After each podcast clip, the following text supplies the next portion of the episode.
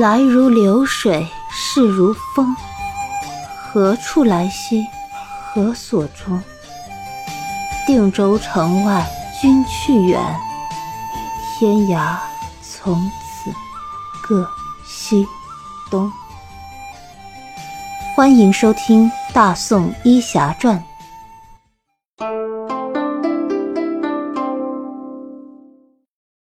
第一百零二集，决定。书接上回。墨渊略一思索，说道：“从你们到定州的那天说起吧。”大壮便把他和叶禅在定州的生活讲给墨渊听。墨渊没有打断大壮的话，只是静静的听着。讲到最后，大壮说道：“嗯，墨渊小姐，我过完年就去辽国寻找叶大夫，找不到我就不回来。”谢谢你，大壮。走的时候告诉我一声。我们一起去，这不行！你一个千金小姐，哪能受得了这份罪啊？人家契丹的公主，不管到哪里都能说走就走，甚至带兵打仗。我为什么连这点罪都不能受？大壮一时语塞。大壮，不管怎么样，你走的时候一定要告诉我。大壮无语，只得点头答应。得到了大壮的回答。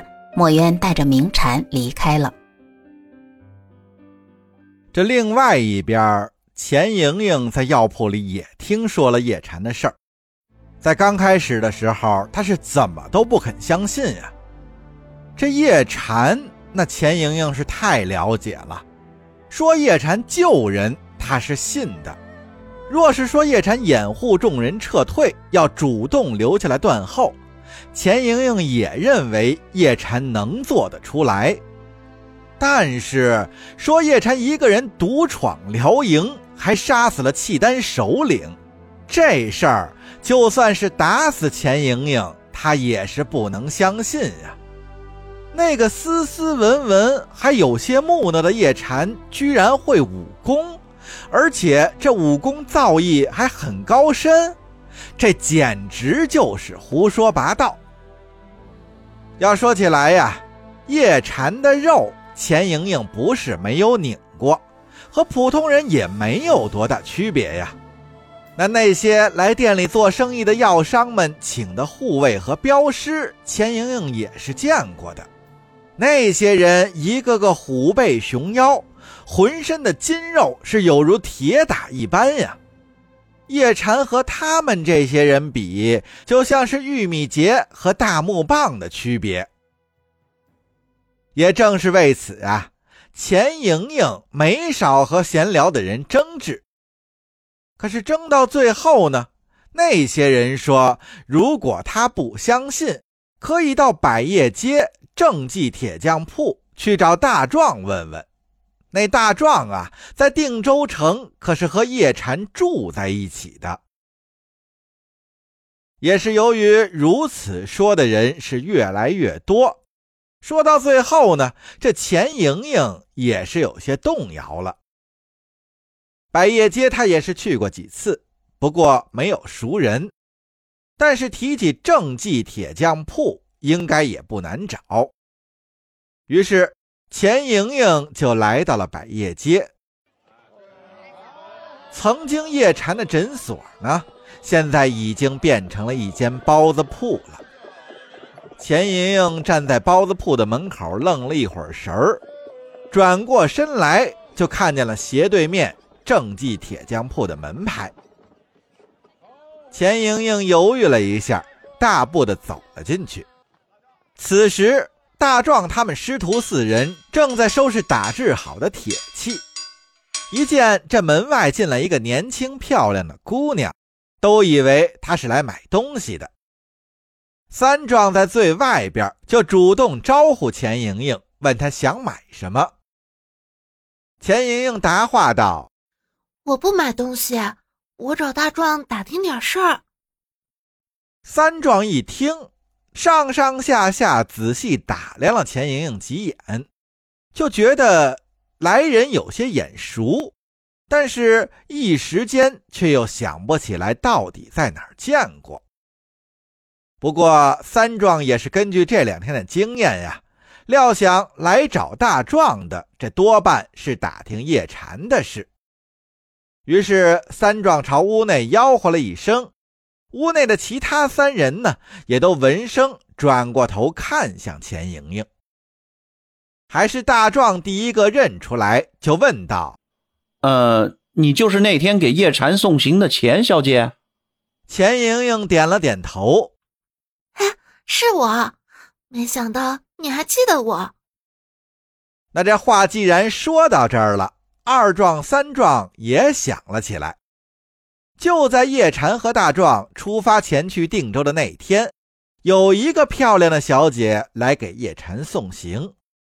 他们兄弟几人还是好生羡慕，当时也是开过几句玩笑的。那大壮一见这来人是钱莹莹，赶忙擦了擦手，就问道：“当然，叶禅在定州时常会提起你。”你也是来问叶禅的事吗？钱莹莹又是点了点头，但是想了一下，还是觉得有些不对，于是开言说道：“为什么说也是啊？难道很多人来问吗？”大壮一笑，答道：“前天墨渊小姐就来问过。”钱莹莹心想：“我为什么总是慢她一拍？”那心中虽是这么想，但是嘴上却说道：“叶禅现在怎么样了？”大壮摇了摇头：“不知道，应该说是下落不明。”外面那些传言都是真的吗？叶禅杀了契丹的首领？大壮点头答道：“是，听说那个首领还是辽国有名的勇士，我见过。”他登上过定州城的城墙，十分凶狠。那天定州城差点破了，最后他被叶禅赶下了城墙。那钱莹莹到了这时也是不得不信了，看来这叶禅在自己面前一直是伪装的，自己也是从来没有真正认识过叶禅呀。这其他的也就不用问了，那肯定也都是真的呀。想到这儿，钱莹莹又向大壮言道：“叶禅是什么官职？”大壮如实的回答：“太医院翰林医官，从七品的。”钱莹莹点了点头：“你知道叶禅是在哪里跳崖的吗？”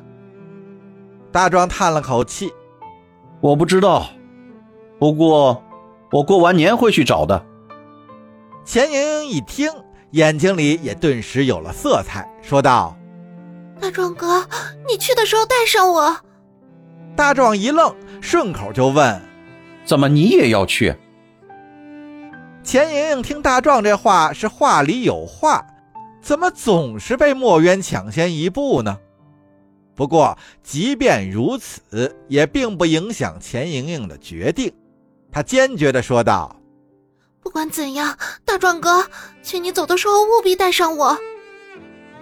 大壮也是没法拒绝呀，谁也不知道叶禅中意的到底是哪一个。反正啊，这一个也是领，两个也是带。大壮想了想，便点头答应了下来。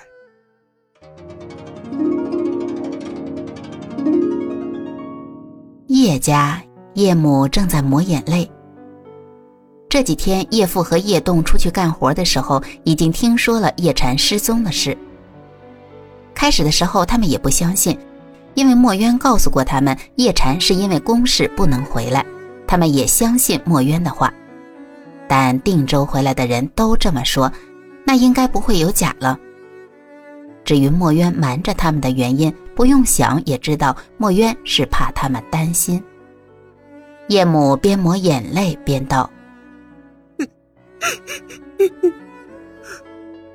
我家婵儿从小就受苦，那么小就跟着我们颠沛流离的，我怕她熬不住，就把她送到了道观。这十多年来，没让我操半点心呐。这下山以后，本想着苦尽甘来了，却又遇上了打仗。哎呦，我那苦命的儿子啊！叶父皱着眉头，拍了拍叶母的胳膊，道：“好啦，好啦，你也别瞎寻思了。婵儿呢，只是不知道跑哪儿去了。那么多人都没找着，不是说明还活蹦乱跳的吗？只不过呀，这身在辽国。”不比在咱们大宋，婵儿她呀，料想也是不敢暴露行踪啊。等他也知道这仗打完了，那他肯定也就回来了。叶娟和叶栋也赞同父亲的看法，纷纷安慰母亲。叶母在家人的劝说下，也渐渐平息下来，只想着等墨渊再来的时候详细问一下。一转眼间就临近小年了，梁氏已经从叔父和儿子沈世明的书信中得知，朝廷正在准备对这场战争中的有功之臣进行论功行赏。沈万达自是战功卓著啊，朝廷拟升任为兵部侍郎，两个儿子也会由游骑将军升为定远将军。若是按品阶而论呀，已经是直追他们的大哥沈世明了。